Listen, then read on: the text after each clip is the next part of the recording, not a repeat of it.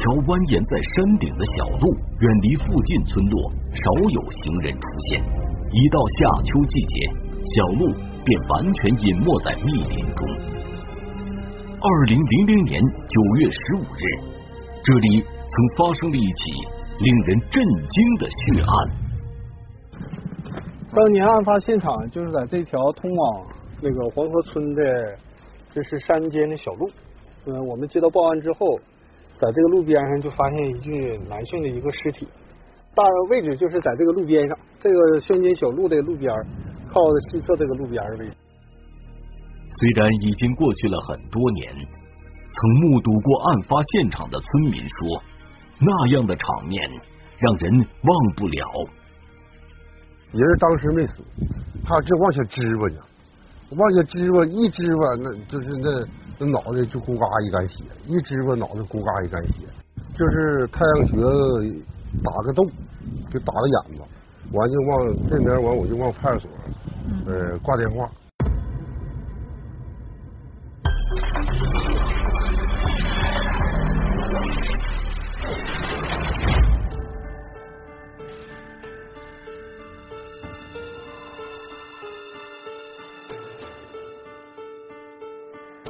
聚焦一线，直击现场。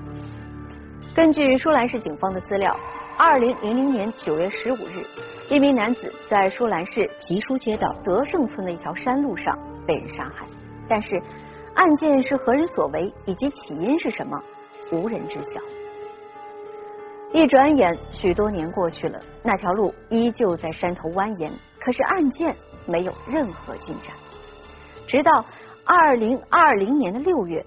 契机终于出现，相关调查再次启动。一起进入今天我们关注的事件，了解它的来龙去脉。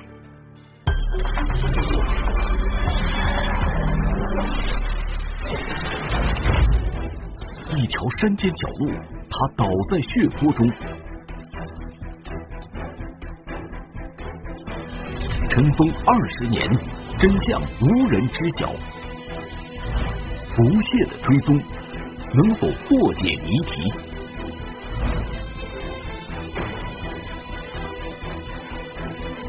山路弯弯，一线正在播出。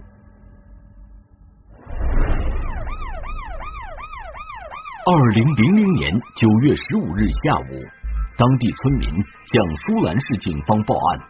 称有人在德胜村南边的山路上遇害了。啊，是在那一下坡那块儿，一下坡那儿，两边都是树那儿对对对对。头部被多次打击，致人死亡，倒在道边一个血泊中啊，脑瓜子这用钝器都已经打碎了。当民警赶到案发地点时，发现被害人已经死亡。并在现场发现了一根带着血迹的车轴。离这个尸体大约五六米，道边上有一个呃半轴，这半轴呢是搁一个就是嗯像农村呐，就是卖年货那时候那像嗯挂历那种塑料纸，就是半塑料还不是塑料那种啊包的，包一个半轴扔到道边了。那么死者是什么人？又是为什么被杀害的呢？出现场的民警首先对死者的身份进行了核查。所长来到场翻翻翻翻那衣服啥的，完看腰带上有一串钥匙，钥匙上有一个小铜葫芦的手戳，完那顶写的是孙俪，这么才知道这个人的名叫孙俪。那个人你们都认识吗？不认识。而民警经过进一步核实。发现死者的确叫孙俪，时年三十八岁，居住在距案发地十多公里的天河社区。通过我们走访，死者平时就在天河，应该是在吉书和天河街里开一个摩托车进行出租。根据调查，被害人在当地以开出租摩托为生，而案发时他的摩托车却不知去向。据此，舒兰市警方推断。被害人的遇害可能与摩托车有关，这老百姓恐慌啊，就是尤其是出租摩托车这些人，都知道他是出租摩托车的，别人出租摩托车也担心这件事发生在自己身上。随即，舒兰市警方成立专案组，对案件展开全力侦破。首先，专案组安排办案民警，又对被害人当天的行动轨迹以及所接触人员进行了调查。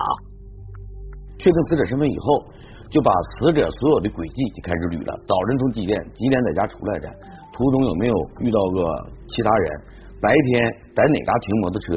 这全都放出来。很快，办案民警便得到一个线索：事发的那天下午，曾有人在街上碰到过被害人孙俪，也是送人的，也是同着摩的，就摩的嗯回来，他俩这么一交错，就一会面，也就几秒钟的事儿。问他一句话，说上哪？我去送人，哎，就走了。知道拉个人，但拉的谁不知道，就长什么样都不清楚。就在案发前，综合所收集到的信息，舒兰警方推断，被害人很可能是在送客的过程中遇害的。当时分析就是，犯罪分子应该是以打车为由，骗着被害人到僻静处，趁被害人不备，将被害人打死，将摩托车抢走。咱们分析应该是个成年男性，肯定是成年男性。嗯，在这个嗯，在身体素质应该非常好。啊，因为这被害人在无防备的情况下，嗯呃放击，而且手段非常凶残、非常狠辣的一个这么一个定性这么个角色。经过分析研判，舒兰警方认为，最后搭乘被害人摩托车的那名乘客，可能就是凶手。遗憾的是，没有人能说出那名乘客的特征。本身这个被害人就是出租车，他骑个摩托车，那时候呃轿子比较少，一般都是以骑个摩托车往道边一停，谁想打车就是谈好讨好价上哪坐车就走，也不需要什么呃哪嘎管理，没有管理，比较就是说出租车很随便。当时嫌疑人刻画我们就是刻画就是分子男性，三十岁左右。他是那么三十岁左右，排除的就是在那个就是周边，就是周边村村临时起意，当时是这么刻画一个嫌疑人，但是不排除呃有其他的那个有些相隔。在追查那名可疑乘客去向的同时，舒兰警方又安排人员查找被害人的摩托车的下落，以案发地为中心。在方圆几十公里内的村镇，民警进行了细致的摸排。像盗窃了或抢劫前科呀，这些 都是我们纳入那个我们侦查范围的。当时当年我们是刑警加上派出所，组织了好多警力，在一个村村屯呐，呃，走访和沿着这个摩托车可能的那个岔路口啊，一直深入的走访，基本村屯全走到了，摸排。当时没有人影，也没有谁看着打摩托车，什么人打摩托车，只是说啥呢？摸排一下子被害人的摩托车有没有这村屯出现外来的摩托车。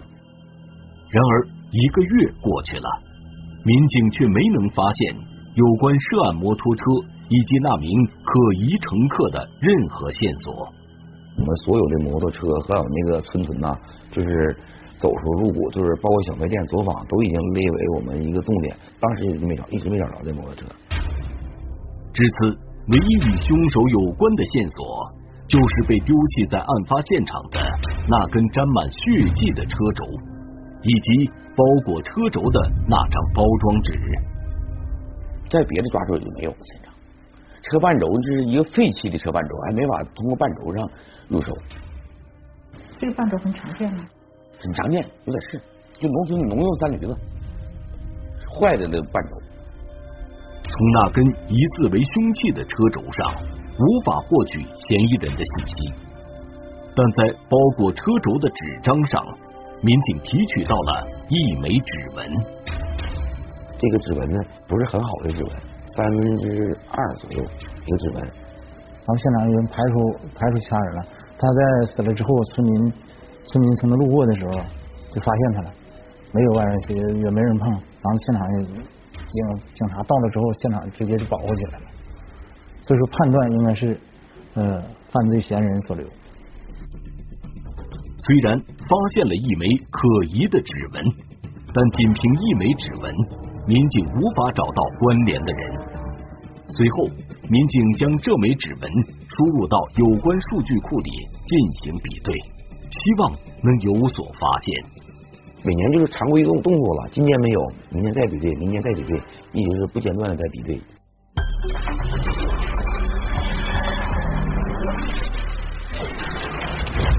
就这样，案件的侦破搁浅了。一年又一年，警方一直无法查明这起案件的凶手。在此期间，被害人的妻子带着孩子离开了舒兰，这起案件也渐渐的淡出了人们的视野。可是，罪恶并不会随着时间的流逝而被抹去。二零二零年六月，这起案件发生近二十年的时候，一个可疑人员进入了警方的视野。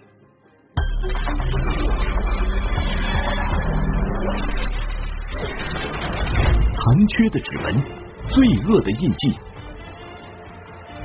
时间和距离抹不去罪责。山路弯弯，一线继续播出。二零二零年六月中旬的一天，舒兰市警方得到有关部门的一个信息反馈。四十条那个我们那个技术部门回馈，就是说这个咱们那个上传那个就是那个嫌疑人的指纹呐，比中比中就比中比中出一名那个呃关联人，那个关联人。呃，你们就是让我们就是核查一下，看这个关联人跟这个案件有没有关系，是不是案件嫌疑人？根据相关报告，一个名叫关心的人的指纹和孙俪被害案现场提取到的那枚指纹相吻合。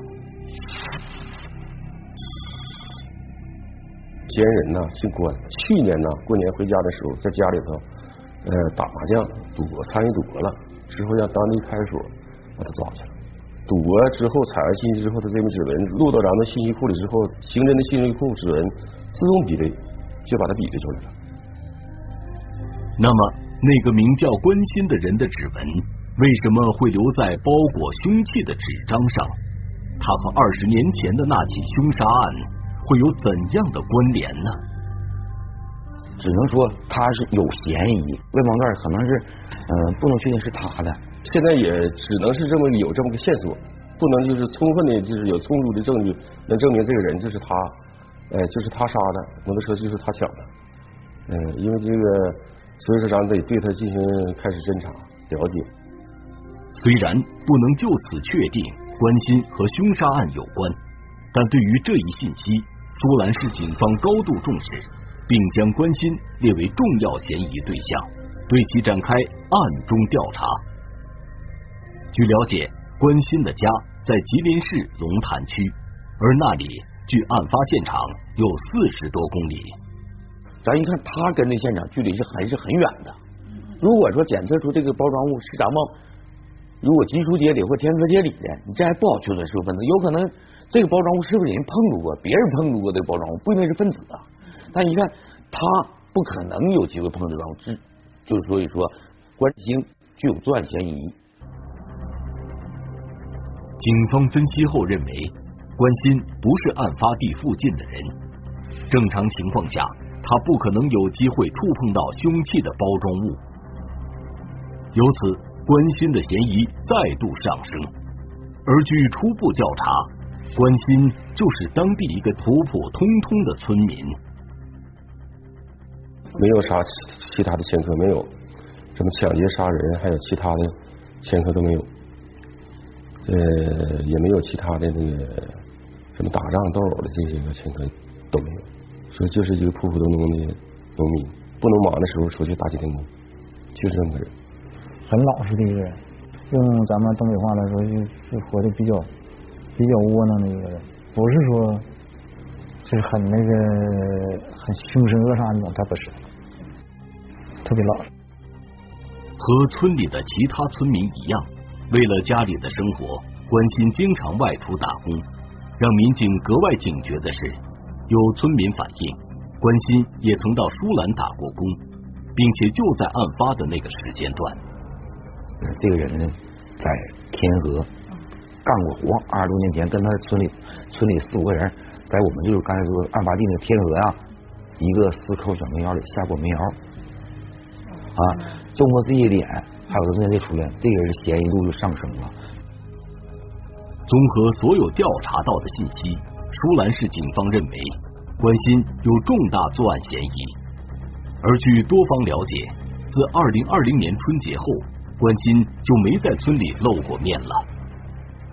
他正好不在家呀，我们呃也是围绕这个他在那个村里啊，呃秘密的做了一些这些工作。因为我们那边很多人是在那个山东打工啊，是在那个渔船上，他符合这个符合就是这个工作的那个呃惯性，好长时间啊出现一次，好长时间出现一次。根据相关调查，关心可能在山东威海的某个码头打工。随即，舒兰警方一组侦查人员赶往山东威海。而当办案民警到达相关码头后，却发现接近关心并不容易。了解，这船员常年在海上漂泊，有可能几个月甚至半年就不回来了。啊，就打完鱼之后，有可能别的船去了，把这把鱼拉走。卖了，然后再去，再去，再去取。但是这个船就指不定什么时候回来，抓不到的，在海里头，也不知道在在在什么位置，在海里抓捕也不好抓，特别是这么大的，如果要是真是他跳海说的自杀，这都这种可能都有。而且他这渔船船顶上的刀具非常多，因为他随时随地都用，顺手都能摸起来一把刀。综合分析以后，专案组决定暂缓实施抓捕，同时严密关注关心所在船舶的动向。对于我们本上的人来说，那船上简直的就是噩梦，咱们在船上根本头都抬不起来，低头低不了，低头就迷茫。你抓什么人呢？你就自己都解决不了了，你还抓人家？这根本就是就不行。转眼间两个月过去了。二零二零年八月下旬，舒兰警方得到消息，关心所在的船舶将在近期靠岸。九月的一号开海，他说你们八月二十、八月二十八号、二十九号到。哎，因为他们在呃开海的之前，他们船肯定靠岸补给。然后我们判断就是呃，在这个时机一旦错过了。再想抓他就很难了。随即，执行抓捕任务的侦查小组再次奔赴山东，并在山东警方的大力协助下，和有关方面进行了沟通。然后就找到当地的渔政，跟那个船主还有管管船那个都说说好，就是我们警察。要求你把船开回来，对你船员进行登记。随即，根据专案组的部署，办案民警在码头上各自就位，等待相关船舶靠岸。所有的工作到了一个最关键、最关键的一个节点了，抓捕。等他得有十几分钟吧，说起来是十几分钟很短啊。那个时候这十几分钟太长了，比十个小时还要长。终于，相关船舶靠岸了，一个又一个船员走下了船，然而关心却迟迟没有出现。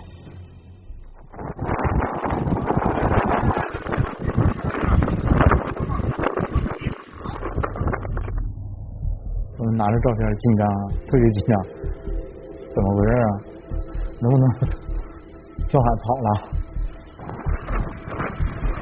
时间一分一秒的过去，焦灼等待中的民警听到有人喊了一声：“他那个那个管船的时候，老关，你下来的时候就就听到姓关的人没下来，就是啊，在在船上没没没问题。”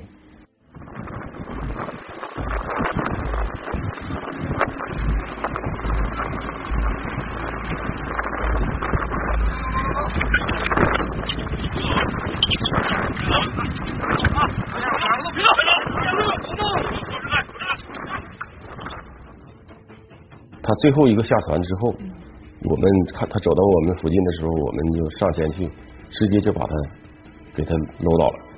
可能几几十秒，这个这些个动作就完成了，就是在这个这裤子戴上的一刹那，我就坚信这个人肯定是奸人，他跟正常人的反应不一样。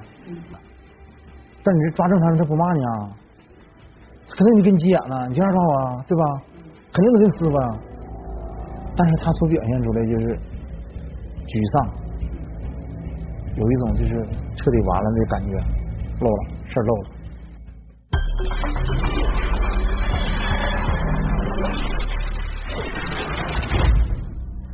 就这样，关心落网了。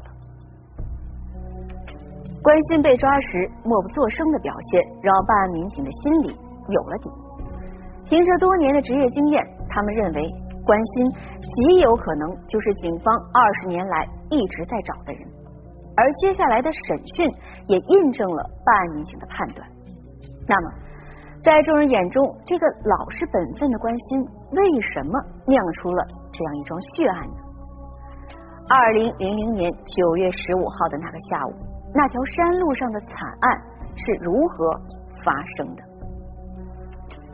我们来听听本案涉及的相关各方声音，解开疑问，还原真相。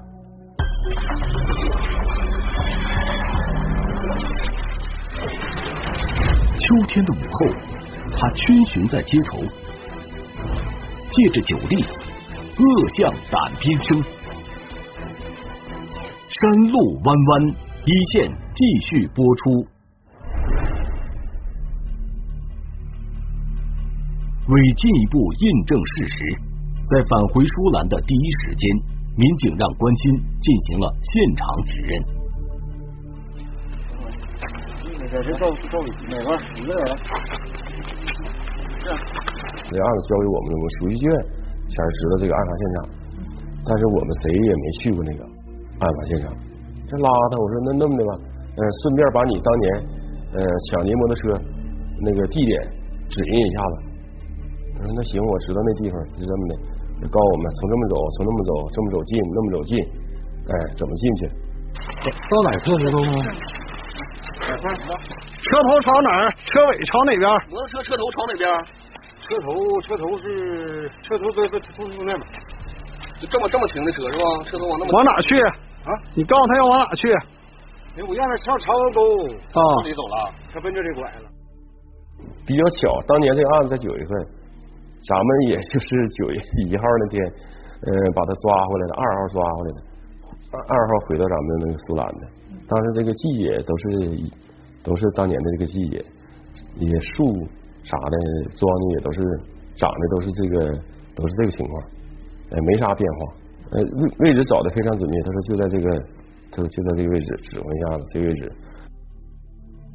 时隔二十年后，这起震惊一时的命案终于告破。这一消息很快便在当地传开，包括关心的家庭所在地。我就寻思，别说是整他了，我没信，我都不知道是怎么回事，我都懵。你他怎么能干出这事来？虽然感到难以置信，但据关心的妻子回忆，当年关心的确曾骑回来一辆摩托车。他那个摩托车你见过吗？见过。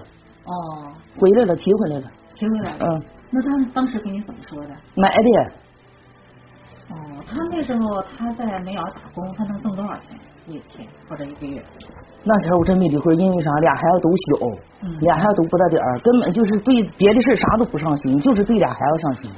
那时候吧，俺俩怎么说呢？孩子小，孩子小吧，尽管孩子不说，他就是就像不着调似的。我对他这些事从来不闻不问都。在家人的印象里，关心是一个老实巴交的人。他们说根本无法想象关心能干出那样的事，而面对警方的讯问，关心则显得疑虑重重，并声称那件事是个意外。那你可以这么说，我就打摩托车这样子给我送送过去了，送。完了这骑骑骑，那这不奔窗户还是奔里走吗？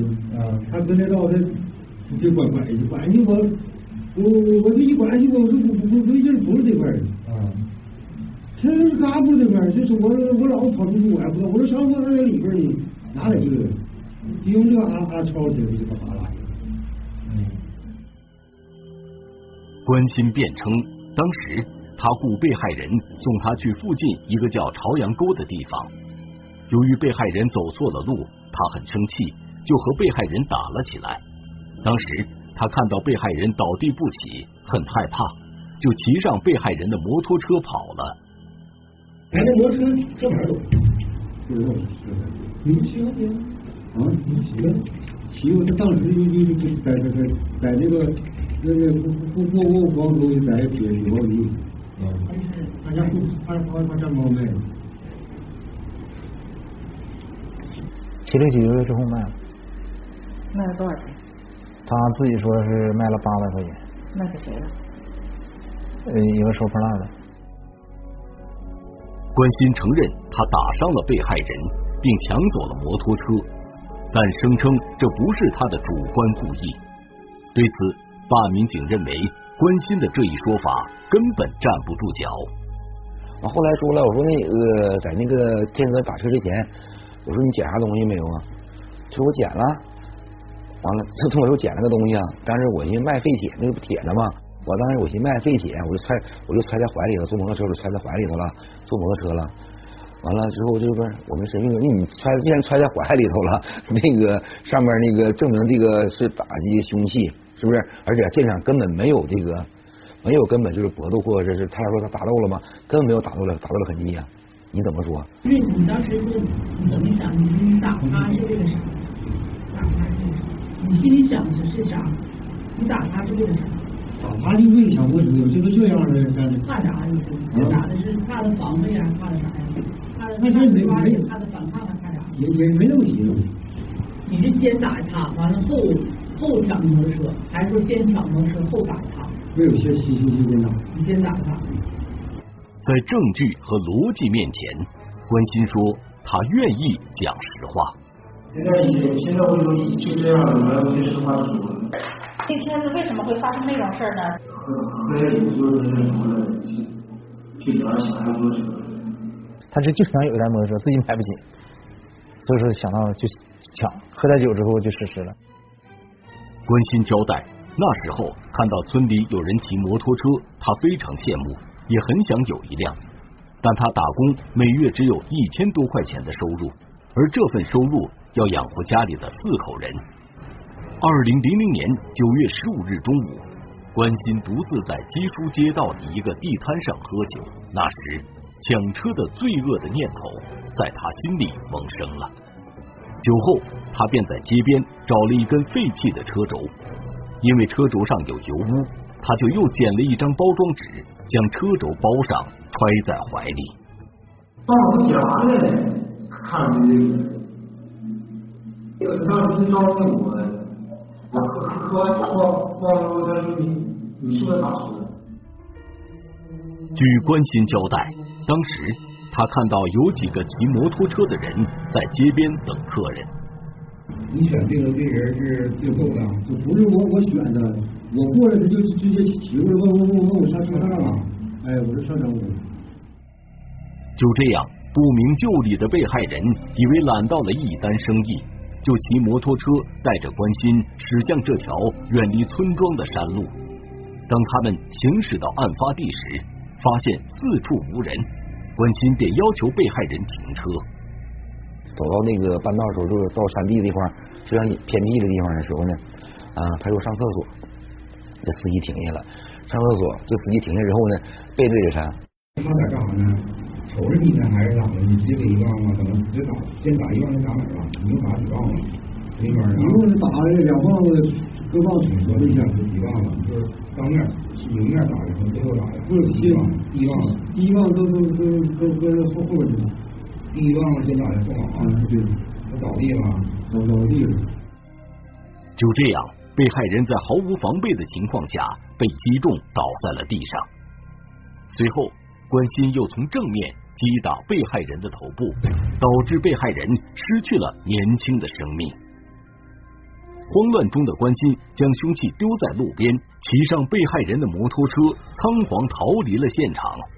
就这样，关心得到了一辆摩托车，但用罪恶的方式得到这辆摩托车，让他坐卧难安。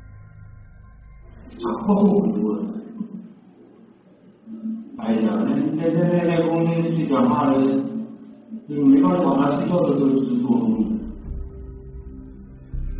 据关心交代，因为害怕，事发后不久，他便将摩托车卖掉了。此后，他常年外出打工，很少回家，但终究还是无法逃脱警方的追查。虽然说这个案子说这二十年才破，但是说这个毕竟是。正义说虽然是呃晚了些，但是迟到一些，但是毕竟还是把这个案子破了，为死者伸张正义。这事儿我小时候就是给人家一一点补偿，那那我我说是，我就最最想说就是，哎，您给伤害了你，你再不给补补补偿了。说觉得没有用，真是以后不了。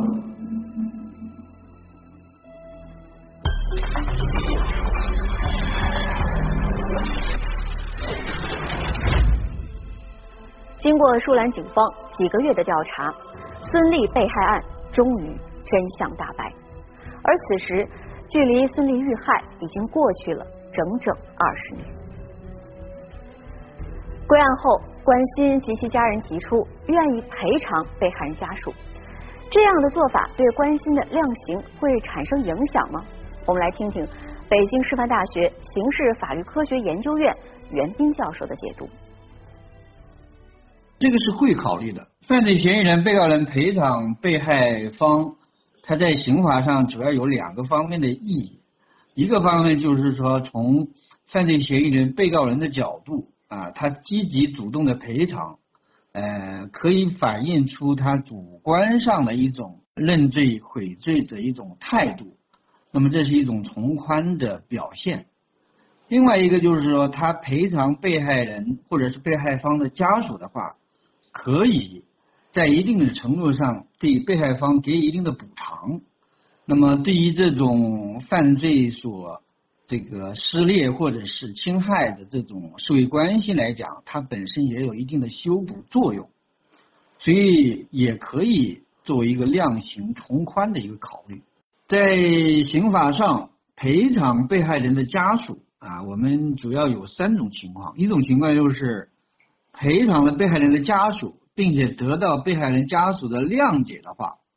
那么，按照最高法院关于常见犯罪的量刑指导意见的规定，那么他这个从宽幅度可以比较大，比如说最高可以减少基准刑的百分之四十。第二种情况就是赔偿被害人，但是没有取得被害人包括被害人家属的谅解，那么这个也是一个从宽的量刑情节啊，最高可以减少基准刑的百分之三十。另外一种就是说，他没有赔偿，比如说只提出了赔偿的意愿，但是没有赔实际赔偿。如果说这种情况下也取得被害人或者被害人家属谅解的话，也可以适当的减少，比如说最高可以减少基准刑的百分之二十。所以赔偿被害人包括被害人的家属，那么这是一种酌定的从宽量刑的一个情节，可以适当的减轻犯罪嫌疑人、被告人的啊罪责。关心为了满足自己的私欲，残忍夺取他人的生命，已经因涉嫌抢劫罪被当地检察机关提起了公诉。这起案件也再次说明，罪恶不会被时间抹去，真相终将水落石出。